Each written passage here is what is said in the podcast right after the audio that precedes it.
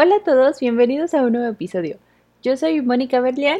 Yo soy Ian Cisneros. Y este es el segundo desayuno, un podcast donde hablamos y reflexionamos sobre distintos puntos que hacen interesantes algunas películas y series de televisión. El día de hoy hablaremos sobre la película Los Juegos del Hambre. Esta película fue dirigida por Gary Ross y escrita por él con Susan Collins, autora del libro en la que se basó la película. Es protagonizada por Jennifer Lawrence como Katniss Everdeen y Josh Hutcherson, actuando como Pita Melark. Pita. Pita. En nuestro episodio anterior comenzamos hablando de un platillo perteneciente al contexto de Chinatown, y gracias a los comentarios de nuestros escuchas traemos nuevamente ese segmento. En esta ocasión hablaremos de un platillo perteneciente al mundo de los Juegos del Hambre. En el libro mencionan este platillo y se trata del Rosemary Orange Chicken, es lo que Katniss come cuando tiene una comida con cina y lo describe así. Pollo con pedazos de naranja cocinados en una salsa cremosa sobre una cama de grano blanco aperlado, con pequeñas cebollas y chícharos. Suena muy rico, Mónica. Deberíamos hacerlo. ¿Crees? Estoy viendo la imagen y se ve que tiene hasta como una ramita de romero y sí se ve muy rico, pero, pero se ve como frito. Mm. Sí, de hecho vi la imagen y parece así como, o sea, parece como, como chicharrón, chicharrón aguadito y así de cuando lo pones en salsa verde, pero este con naranja. Oye, sí es cierto. no parece pollo, pero sí se me antoja. Sí me lo como. Sí, yo también me lo como. A grandes rasgos, esta película trata de Katniss Everdeen y Peter Mellard, dos chicos del Distrito 12 de Panem que compiten en un evento anual televisado llamado Los Juegos del Hambre, en el cual 24 jóvenes pelean hasta la muerte hasta que uno queda victorioso. ¿Qué fue lo que más te llamó la atención de esta película, Ian? La verdad es que yo, yo, bueno, cuando esta película salió en cines, yo la fui a ver sin saber, como es usual, de qué trataba. En primer lugar, el título me llamó la atención. Yo me imaginaba que era una película acerca de gente eh, luchando por poder comer, por poder tener comida imaginaba también que iba a tener algo que ver con canibalismo o algo así, pero pues nada que ver. Mm. Yo también. Sí, la verdad es que yo no conocía este libro cuando salió. Fue hasta que salió la película que, la vi. Pienso que, es interesante la premisa. Me gusta, me gusta el título que tiene. Y esta película me, me causa mucho interés porque se ha vuelto una película importante de nuestra cultura popular no sé si muchos lo sepan, pero esta película está basada eh, indirectamente, bueno, en primer lugar está basada en un libro llamado Los Juegos del Hambre, de Susan Collins, como ya mencionamos. Y este en realidad es como una versión occidental de una novela japonesa llamada Battle Royale. Eh, fue escrito en 1996 por Koshun Takami.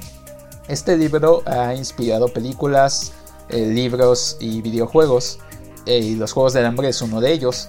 Las únicas diferencias entre eh, Battle Royale y los Juegos del Hambre es que en Battle Royale son estudiantes en vez de personas seleccionadas de, la población en general para competir. Y estas en vez de ser un gobierno inventado dentro de Estados Unidos, aquí es un gobierno eh, totalitario en Japón. Entonces es prácticamente la misma historia, nada más como con un giro más occidental. Pero Quisiera que el original fuera más famoso, en, realidad, pero me gusta esta versión de, la historia. ¿Tú qué opinas de la película, Moni? Ay, ese dato yo no lo sabía, de que está inspirado, o sea, todo el universo de los Juegos del Hambre en una novela japonesa. Qué interesante.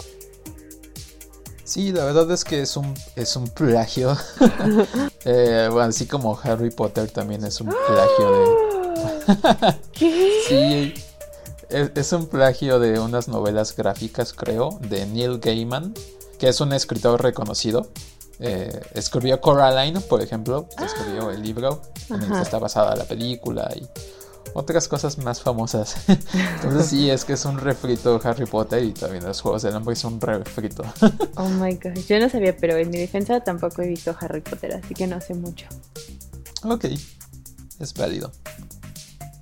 Pero bueno, creo que en general esta película de los Juegos del Hambre me gustó. Sin embargo, no, no tengo como con qué compararla porque no conozco ni la novela japonesa ni he leído el libro de los Juegos del Hambre.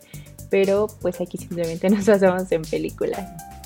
Entonces, esta película me parece que la trama es muy interesante, la manera en la que se desarrolla. Siento que hay partes que se me hacen raras, pero de eso ya hablaremos después. Y pues lo que más me llama a mí la atención es el manejo del vestuario, pero más adelante también les contaré un poco de eso. Ok, eh, es curioso que digas eso de, del libro, porque en sí el libro original del 96 de Battle Royale tiene una película que salió algunos años después del libro, pero no es tan famoso como los Juegos del Hambre. Me imagino que es una de esas cosas de en el lugar correcto, en el tiempo correcto, en el que eh, los Juegos del Hambre se volvió un boom cultural y muchísima gente la conoce. No es por nada que hubo cuatro películas, todas de ellas taquilleras, y fue una parte muy importante de la, de la carrera como actriz de Jennifer Lawrence. Y mm, mucha gente no conocía de la original, pero es algo, un producto de su época que la gente no, no supo apreciar en el momento y como llegó una nueva generación de adolescentes y pues jóvenes a ver la película, se les hizo un concepto nuevo, innovador, cosa que no es cierto y yo creo que por eso se hizo tan famoso. Hay algunas cosas de la película que a mí se me hacen extraños también. Me gusta el estilo que tiene visual la película. Bueno, Mónica ahorita nos va a hablar de eso. La fotografía no sé si, si la amo, pero entiendo por qué es usada así. Las actuaciones me parecen buenas, no de todos los personajes. Creo que mi actuación favorita es la de Lenny Kravitz. Pero sé que es una actuación muy normal. y quisiera que se echara una cancioncita en vivo o algo así en la película, pero me decepcionó. Y en la secuela tampoco se la echa. Pues, ¿cómo se la va a echar si se muere? Spoiler alert. Ah, eso iba antes. sí, sí, creo que eso iba antes de, decirlo. Pero sí, no se echa la cancioncita, pero se lo echan a él, tristemente. La edición también me parece buena, me gusta el ritmo que lleva la película. Creo que hay cosas muy buenas de ella y cosas que eh, de las que me siento como muy, muy crítico, que ahorita hablamos. Pero en general me parece una película buena. Sí, concuerdo contigo. ¿Y qué se te hizo interesante de, la fotografía de esta película? ¿O qué fue lo que te llamó la atención de la fotografía? Porque yo sé que a ti esa parte te gusta mucho. Sí, la verdad que esta película en la fotografía me gusta el estilo que tiene, pero como decía antes, entiendo las razones por las que lo hicieron, pero no soy fan de esta manera de grabar. Bueno, el director de fotografía fue Gary Ross. Él ha trabajado previamente en muchísimas películas. Sobre todo ha trabajado con Clint Eastwood. Oh. En películas como Mystic River, El Gran Torino, Million Dollar Baby y otras así. Sí, entonces ha trabajado muchísimo con él. Y me parece que es muy bueno en su trabajo como fotógrafo. Todas esas películas, Mystic River, Gran Torino, Million Dollar Baby, y esta de los Juegos del Hambre tienen estilos muy distintos. Y creo que de entre esas películas esta es la que tiene el estilo más distinto en cuanto a, técnica aplicada a, las tomas. Mm, ocupa algo muy seguido que se llama shaky cam, que es eh, la cámara en la mano del operador con movimientos normales del cuerpo. Es como si tú y yo quisiéramos grabar en, el bosque. Una película experimental. Oh, una película experimental, sí. este. Y nos pusiéramos a, a, grabarlo así directo con la cámara, sin apoyo de, de tripiés, ni de dollies, ni de otro tipo de estabilizador de imagen. O como en La Bruja de Blair. Exacto, es un recurso, la Shaky Cam, utilizado muy comúnmente en películas pseudo documentales de suspenso y de terror, como es La Bruja de Blair y la de Cloverfield, que bueno, tú y yo hablábamos de esa película el otro día, pero se trata de un monstruo gigante, creo que en Nueva York, y todo lo vemos desde la perspectiva de unos chavos que están en una fiesta de Año Nuevo o algo así por el estilo. La Shaky Cam también ayuda al dinamismo de una escena en películas de acción, eh, una que recuerdo mucho, o bueno, una serie de películas que recuerdo que ocupa mucho esto son las de Jason Bourne. bueno, excepto la primera película que no ocupa la shaky cam. Em, para muchas personas puede ser molesta porque no te deja apreciar claramente las acciones que están realizando los personajes. Se ocupa sobre todo en escenas de acción de Jason Bourne, bueno, de las más bien de las películas de Jason Bourne. No vemos tal cual que está pasando, pero vemos que están haciendo movimientos acrobáticos o bueno, cuando se están peleando o están en persecuciones. Y supuestamente ayuda a hacer las escenas más interesantes, más activas para la persona que la está viendo. Pero para algunos eh, es molesto porque aparte de que no se ve claramente, causa mareo y en algunas personas también causa náuseas. A mí en lo personal no me gusta tanto como ocupado en escenas de acción o en películas de este estilo como los Juegos del Hambre. Si es una película pseudo documental como La Bruja de Blair, ahí no tengo problema porque estamos viéndolo directo de una persona que no sabe ocupar la cámara, o sea que no está dedicada a hacer eso profesionalmente y está grabando algo de manera casual. En cambio, hablamos de películas en las que se supone que la cámara no es un personaje extra en la historia. A mí no me gusta cómo se usa porque no es que no se vea profesional, pero no creo que sea necesario para contar una historia interesante. Y el director Gary Ross justifica la fotografía ocupada en la película por el director de fotografía Tom Stern. No sé si dije bien el nombre hace rato, tal vez me confundí entre Gary Ross y Tom Stern, pero Tom Stern es el director de fotografía. Algo que se decidió creativamente entre los dos es que la shaky cam se iba a usar en escenas donde estuviera Katniss para vincularlo con el sentido de urgencia que tiene ella a través de la película si ponemos atención, hay muchas escenas donde no sale ella, que están en el Capitolio o salen otros personajes en otras situaciones. Eh, y ella no está y la cámara está más estática. O bueno, si hay movimientos de cámara, se puede ver que están en un pie, en un dolly o otros accesorios de fotografía. Pero el resto de la película, en cuanto a fotografía, me gusta que representa claramente las realidades de estas personas eh, la pobreza es una de las cosas que me interesa más en esta película. La pobreza y la opresión que viven estas personas lo podemos ver a través del uso del color y también la misma shaky cam nos deja ver como esa situación inestable en la que se encuentran todas estas personas, sobre todo en el distrito 12, en las primeras escenas. Entonces no soy fan, pero para hacer un recurso que no considero necesario para películas de este estilo, creo que está bien justificado. A diferencia de películas de, como Jason Bourne, donde no podemos ver las cosas que hacen, que definitivamente los actores y los, los iba a decir los actores de doblaje. los dobles, que los actores y los dobles ensayan mucho tiempo y luego no dejar que se vea bien lo que está haciendo, no, no me gusta eso. A mí tampoco me gusta mucho este recurso, sin embargo creo que la justificación hace que lo acepte. Sí, y en cuanto a movimientos de la cámara, fíjate que la shaky cam usualmente no, como dije ya, no deja ver claramente qué está pasado. Aquí hay unos movimientos intencionados que me parecen muy buenos, donde sí la cámara se mueve como con la persona que va caminando con la cámara, pero nos deja eh, ver claramente por algunos segundos, tal vez por la misma edición, detalles en específico que no son importantes, pero le dan carácter a la película.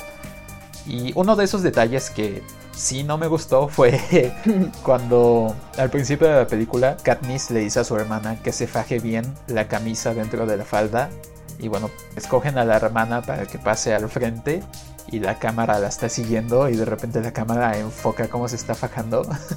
Entonces no lo creí un detalle necesario para la historia. Pero el resto de las veces que fue usado este recurso, estos movimientos de cámara sí me parecieron que tenían una intención clara o a veces solo era para mostrar algo que no nos está diciendo nada de la historia, pero sí nos está hablando de eh, lo que está haciendo un personaje. Ay, a mí sí me gustó ese manejo de la cámara justo en esa parte. Se me hizo un detalle interesante. a mí, yo, lo creí innecesario, pero está bien, podemos estar en desacuerdo de eso. bueno, pero estamos de acuerdo en que la forma en la que te platican el mundo, en la que te lo muestran desde el principio de la historia, cómo te lo van narrando, si es algo bueno, ¿no? Si lo hicieron de manera correcta. Sí, eh, sí, o sea, lo de, lo de ese movimiento de cámara en esa escena es algo como muy payaso de mi parte, pues es una parte chiquita de la historia. Eh, me gustó mucho el primer acto de la película. Me gusta la manera en la que se establece el mundo, que conocemos las dinámicas de los Juegos del Hambre en sí y conocemos al personaje de Katniss. No solo de qué es lo que quiere o qué es lo que no quiere, sino sus habilidades y sus relaciones con las demás personas. El principio de la película me gusta porque nos explican todo esto de una manera muy fácil, sin ser tan específicos, así de que claramente te estamos diciendo esto. Cuando empieza la película nos enseñan, como si fuera una película documental, la situación en la que están, por qué se juegan los Juegos del Hambre. Y esa, esa parte en sí hubiera querido que no estuviera, porque siento que es suficiente lo que cuenta después la historia visualmente y a través del diálogo para que nosotros sepamos qué pasa. Creo que es, es como repetirse. Ya, ya nos explicaron por qué nos tienen que contar de nuevo todo esto. Hubiera preferido que no hubiera salido ese texto y solo nos hubieran contado a través de las imágenes y de las mismas interacciones, porque el mundo en sí es muy interesante.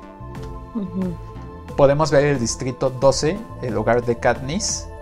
Eh, bueno, es un distrito minero. Podemos ver el estilo de vida, y eso lo vemos también en contraposición de otra parte de la historia que nos están contando, que es acerca de una entrevista del diseñador de los juegos, de los juegos del hambre, que está hablando de, pues, de las dinámicas y que es lo que está buscando con, con la manera en la que diseña. Está en un programa de televisión. Entonces me gusta que cuentan eso directamente con el diseñador de juegos y que cuenten también a través de pues del mundo sin hablar Ah, bueno, es que estas personas del distrito 12 son mineros y son el distrito al que les va peor de todos los distritos. No, eso nosotros lo vamos entendiendo mediante pasa la historia. Entendemos que a los demás distritos les puede ir pues un poco mejor, a pesar de que la mayoría de los distritos son de la clase trabajadora. Entendemos que Katniss vive en el que está en peor calidad de todos los distritos. Y el personaje de Katniss también me gusta cómo es manejado.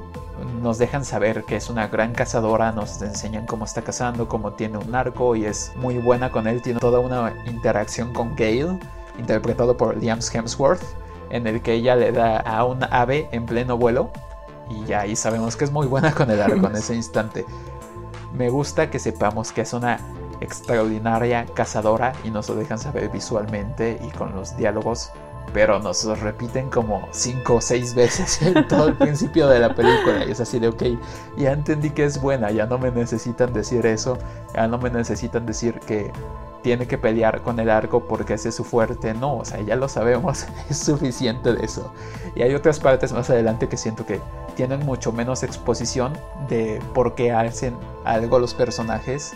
Entonces como que le hace contrapeso. Aquí sobreexplican algunas cosas de Katniss y más adelante otras cosas de la historia no la explican tanto como esto.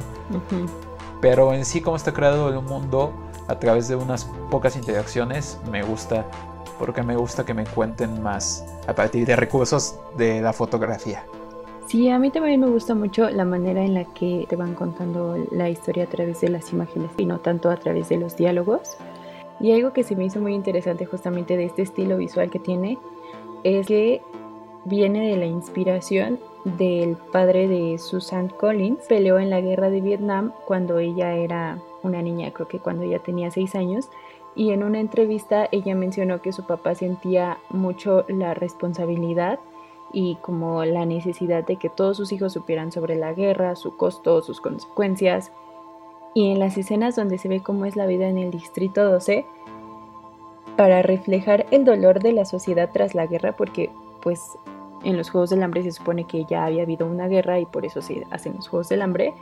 Eh, se inspiraron en las fotografías de Dorothea Lang, que para quienes no sepan, fue una fotoperiodista estadounidense que documentó las consecuencias que dejó la Gran Depresión en Estados Unidos.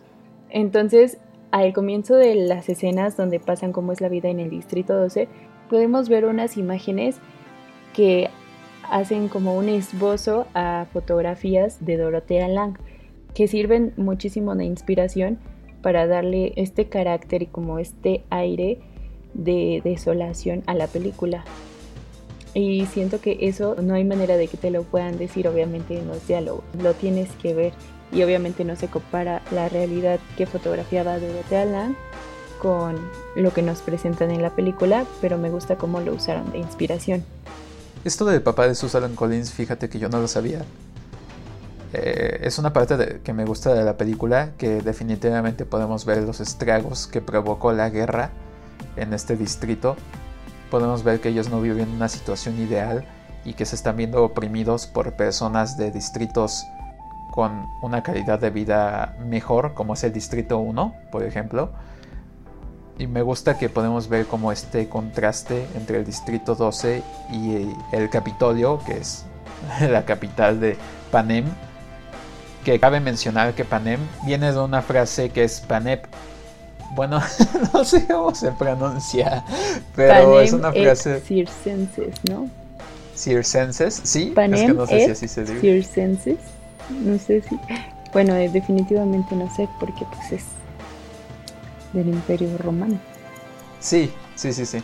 Bueno, pero es una frase en latín del Imperio Romano que significa pan y circo, que queda muy bien con la trama de esta película. Entonces, en el Capitolio tienen un estilo de vida totalmente distinto al que tienen en el Distrito 12. Y esta escena del principio me gusta cómo maneja que las personas del Distrito 12 se ven que no son felices, que están oprimidas y las personas que llegan del Capitolio llegan con todo el poder para tenerlos apaciguados y, y con miedo y llega esta Effie, ¿se llama? Sí, Effie. llega Effie y ella se muestra feliz, emocionada por los Juegos del Hambre. Me gusta esa diferencia entre los estilos de vida. Sí, justo me gusta este contraste que hay. En el Distrito 12 se puede ver toda la marginación que dejó la guerra y siento yo que este incluso parece que el Capitolio y el Distrito 12 están en épocas completamente diferentes. Cuando vemos la vestimenta que traen todos el día de la cosecha, que es cuando llega Effie a escoger a los nuevos tributos, pues todos se ponen su mejor ropa, vemos cómo hasta se toman el tiempo de contarnos cómo se alistan para ese momento y aún así vemos que, su ropa es muy similar a la de su día a día. Vemos muchos tonos muy pálidos, estampados muy sutiles, vemos todo un estilo muy retro. Y un detalle que me llamó mucho la atención fue que el micrófono con el que habla Effie es un micrófono clásico de los años 40. O sea, por eso siento que parece que están en épocas completamente diferentes porque en contraste con esto vemos que en el Capitolio tienen un montón de tecnología y un montón de cosas que en el Distrito 12 pues obviamente no hay porque pues son los marginados, pero hasta parece que hasta de la época. Sí, me causa interés ese contraste entre los estilos de vida tanto del Capitolio como del Distrito 12. En el Distrito 12 la gente se rige por el miedo, tratan de vivir día a día apenas si pueden tener que comer eh, y en el Distrito uno y en el Capitolio viven como una vida más con excesos y más con la visión de ver hacia el futuro, de pensar en avances tecnológicos y en tendencias de moda, mientras que estas personas no, no están libres de hacer eso por los supuestos crímenes de sus antepasados, por rebelarse contra estas otras personas. Entonces terminaron ellos perdiendo la guerra y ya no están en libertad de tener ese estilo de vida del que se dan el lujo de tener en el Capitolio. Entonces no se pueden preocupar por bien que se quieran ver en la ropa que tengan, no se van a ver con el mismo estilo que tienen las otras personas porque ellos ya también ya están viviendo algo distinto. Están aislados de la sociedad donde ellos solo sirven para dar su trabajo duro a estas personas y estas personas viviendo con todos sus lujos y todos sus avances tecnológicos que son posibles ellos aislados. Es como, como si jugaras Age of Empires. es como si jugaras Age of Empires y tú estás construyendo tu civilización y otras personas están construyendo y llegas y ellos están más avanzados que tú. Entonces ellos se pueden dar estos lujos y definitivamente los del Distrito 12 no pueden. Sí, justo hablando de las tendencias de moda que ellos, los del Distrito 12, no se pueden permitir porque, pues, como ya mencionaste, viven una vida completamente diferente. Ya hablando del vestuario, creo que algo que a todos nos llamó la atención de esta película, si no es así, díganlo en los comentarios. A mí no me llamó la atención. Ay, Cállate. no, sí, sí me llamó la atención. Continúa, Mónica. Son los vestuarios que usa Effie a lo largo de la historia. ¿Por qué no te llamaron la atención? Yo siento que sí, y no precisamente por ser súper bonitos o por estar súper coloridos. Bueno, súper coloridos creo que sí. Porque se nota muchísimo el contraste. O sea, desde el segundo en el que Effie se para en el distrito 12, se nota que es completamente diferente. Sí, sí me gusta, estoy bromeando. me gusta cómo llega Effie y su vestido es todo rosa y está maquillada además como, como si fuera una época, como si estuviéramos en el siglo XIX y la gente estuviera muy maquillada. Vemos como un exceso en el estilo de vida que lleva ella como reflejo del mismo Capitolio. Sí, definitivamente. Y sabes, me llamó mucho la atención su cabello porque incluso parece una peluca que usaban los aristócratas franceses, otra vez la opulencia, en el siglo XVIII. Así está completamente peinada como las pelucas de esa época y también está su cara súper empolvada, blanca, o sea, ni hay caso con el tono de su piel. Y a lo largo de la historia también los peinados extravagantes con colores vibrantes, como si todo fuera de fantasía, como si todo el Capitolio fuera una fantasía. Sin embargo, cuando ya vemos que Pita y Katniss van al Capitolio, Ahí hay una sola persona con quien Katniss se siente cómoda. Y... Oh, Lenny. Exacto, es con Sina. Me gusta que a pesar de, de que Sina es una persona del Capitolio, se nota que tiene un carácter más profundo y que no solamente es, pues como podemos ver a las demás personas del Capitolio, como un poco superfluas, Siento que es por ello también que su vestuario está realizado en colores mucho más oscuros que los del resto. Podemos ver que esta Effie trae vestidos rosas, amarillos, verdes, como colores muy, muy vibrantes. E incluso el presentador del programa de los Juegos del Hambre también trae su cabello azul y después lo trae rosa y Asina solamente lo vemos en colores negros. Sin embargo, vemos que sus ojos están delineados con color doradito y que tiene como, no sé, se ve como bonito. Pero, pero tiene detalles sutiles que marcan un poco su excentricidad. No al punto de hacerlo ver ridículo y superfluo como a las demás personas del Capitolio. Más bien yo siento que le da un aire como más moderno y un poquito misterioso. Ahora que lo mencionas, también me hace pensar en el otro personaje que sale del Capitolio, que es el mentor de Katniss y de Pita. Ay, claro, ajá. Este Haymitch, Haymitch. Ajá, Haymitch. Hey Arnold, no Haymitch. Mm, este Haymitch, que mm, él también está vestido como en colores negros, pero bueno, a diferencia de de Sina, él está todo desalineado porque me imagino que tiene todo el estrés postraumático por lo que pasó en los Juegos del Hambre y es un alcohólico, entonces él no, no se toma tanto tiempo para arreglarse, pero creo que sí es intencional, como dices, que los colores son distintos en ellos dos, porque son las personas más distintas que ellos conocen, Katniss y Pita en el Capitolio. Además, Haymitch se supone que fue el ganador de los Juegos 50 del Hambre, no estoy muy segura de cuáles, y se supone que por eso él es su mentor, porque el mentor debe ser del mismo distrito del que son los tributos. Entonces creo que también se refleja un poco en, en su vestimenta que no se adapta tanto a lo que rige la moda en el Capitolio. Sí lo vemos con trajes un poco más extravagantes, obviamente, que los del Distrito 12, pero como tú mencionas, se sigue viendo desaliñado y así, pues, por todo el trauma que dejó haber ganado los Juegos del Hambre. Y bueno, de todos los vestuarios de Katniss, creo que el que más me llamó la atención fue el vestido rojo que usa cuando la entrevistan para el programa. La directora de vestuario, Judiana Markovsky, espero estarlo pronunciando bien, también hizo el vestuario de Harry Potter y la Piedra Filosofal, X-Men y Vengadores Endgame. Para este vestido usó cristales Swarovski para dar la ilusión de cambio de color. Y este es un detalle que se me hizo súper padre porque esta escena a mí me gusta mucho. Cuando Katniss va caminando hacia el escenario, en el hombro también trae un montón de brillitos en la espalda. Y siento que le dan mucho esta parte de que ya está abrazada por el Capitolio, ya es parte de toda esa excentricidad aunque no, no se sienta parte de eso. Ya está en ese contexto, ya no está en el Distrito 12, ya no puede seguir teniendo un estilo de una persona trabajadora. Y gran parte de la inspiración para crear looks tan fantasiosos que pues vemos en toda esta película fue gracias a la diseñadora de modas Elsa Schiaparelli. También espero estarlo pronunciando bien porque es italiano y no sé cómo se pronuncia. Elsa Schiaparelli fue una diseñadora de modas que también fue amiga de Salvador Dalí y Picasso y su trabajo estuvo muy muy influenciado por este carácter pues surrealista y hasta dadaísta y aunque no es muy popular o muy comercial su nombre, es muy importante en el mundo de la moda porque al igual que Coco Chanel, cambió la manera de concebir la moda incluso como la percibimos hoy en día. Pero bueno, ese es un tema aparte.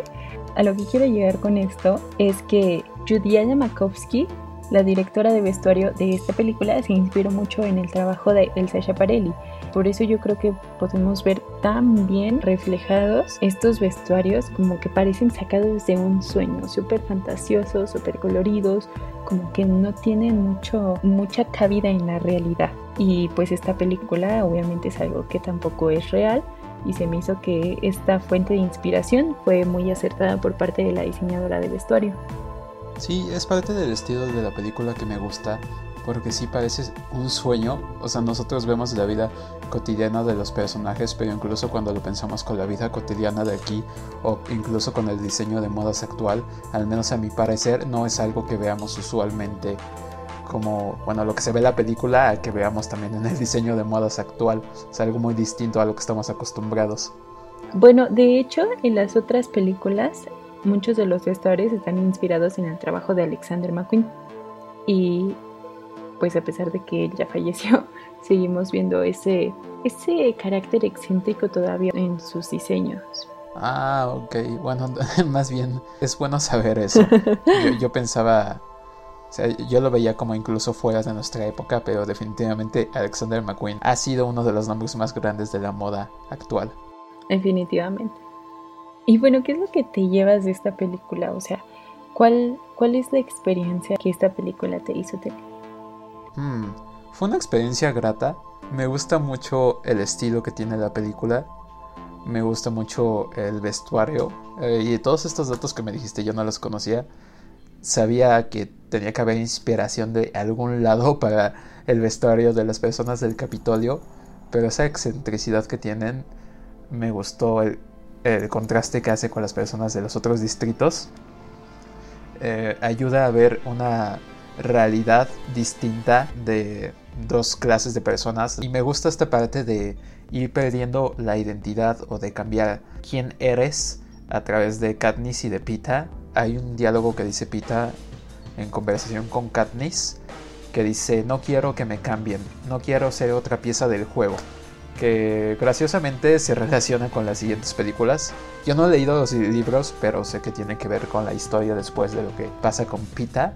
La forma en la que él cambia con Pita. La forma en la que él cambia. Como dices, ellos ya no son parte de la sociedad en, la que ellos nacieron. Ahora son parte de, de, esta vida de opulencia en la que no crecieron. Y están fuera de lugar ahí. Y no se quieren dejar absorber por eso. Y creo que también es razón por la que Haymitch, su mentor, es un alcohólico, más allá de los horrores que pasó en los Juegos del Hambre, él tampoco se siente aceptado ni quiere ser parte de esa sociedad. Sí, definitivamente. Sí. Y me gusta el símbolo del sinsajo como símbolo de la libertad y de la esperanza relacionado a todos estos conceptos de la identidad individual ante una sociedad opresiva. Sí, concuerdo contigo. A mí también me dejó pues una experiencia grata visualmente. Y algo que también me llamó mucho la atención a lo largo de toda la película y me pregunté cómo pasó, cómo, cómo fue posible, es la barba de Seneca. Seneca es el, el que hace los Juegos del Hambre, bueno, el director, no sé cómo se le diga, el que no es el señor Snow. el diseñador de juegos. Ajá, él, pues creo que es el único que tiene la barba así como muy característica. O sea, en toda la película no dejé de preguntarme cómo hicieron a lo largo de toda la película para mantenerla y pues obviamente pensé que tenía que ver con, con algún tipo de aditamento y ya investigando un poco vi que no, que su barba se diseñó sobre su misma barba, o sea, se la diseñaban cada cierto tiempo para mantenerla igual y se viera pues la continuidad en toda la película. Y eso se me hizo súper interesante porque siento que hay muchos detalles así en esta película y yo me llevo pues eso, cómo, cómo lo manejaron tan bien, porque incluso a Katniss, bueno, a, a Jennifer Lawrence le tiñeron el cabello, también a Pita y creo que también a Gay y me gusta cómo cuidaron todos estos detalles. Y esto es algo que obviamente se tiene que hacer en todas las películas, sin embargo siento que en muchas se descuida. Y aquí fueron tantos detalles que hicieron que el vestuario fuera, a mi parecer, muy bueno, que pues eso es lo que me deja.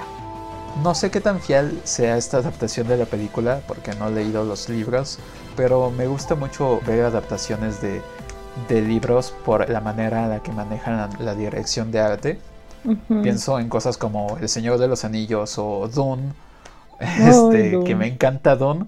Eh, no la película, sino el libro, la película de David Lynch. Creo que es malísima. Pero me gusta la manera en la que reimaginan o interpretan las cosas que ya están escritas o, crean cosas que no estaban imaginadas en el libro original, que están acorde a lo demás que existe en el mundo. Y bueno, después de toda esta plática sobre esta película, pasemos a hablar de nuestro segundo desayuno.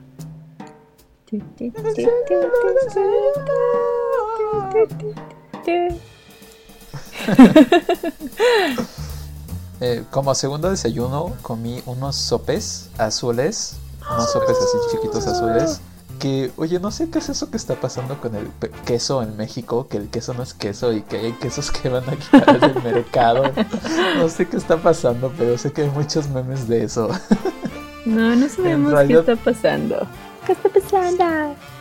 ¿Qué está pasando? No, en realidad, quién sabe. Pero, bueno, comí esos sopes con queso panela y con huevo.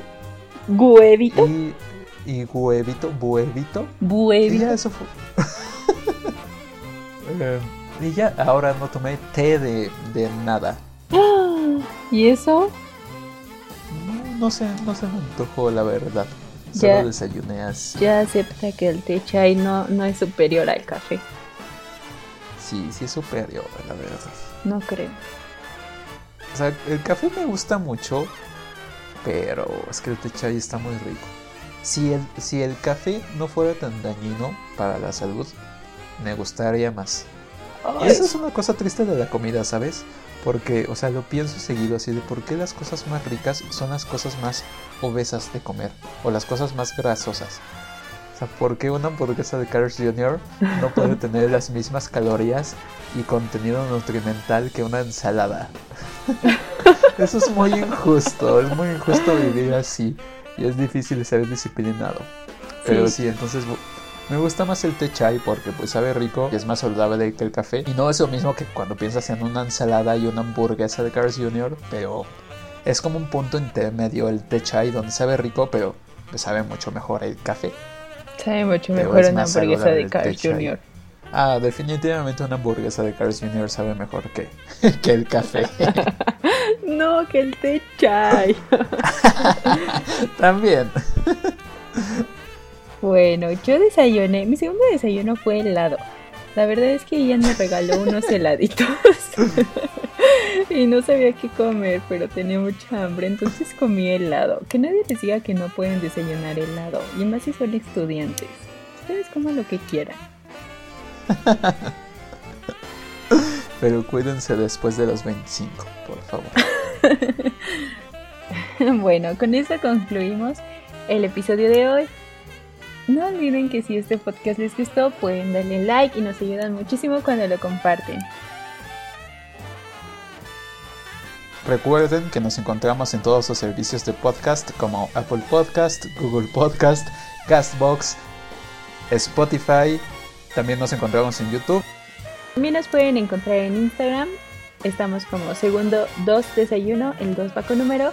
Nos pueden seguir y dejarnos sus comentarios. También ahí se pueden enterar sobre las próximas películas de las que vamos a estar hablando. Y nos pueden decir si quieren que hablemos de alguna en particular. Hasta la próxima. Bye. Bye.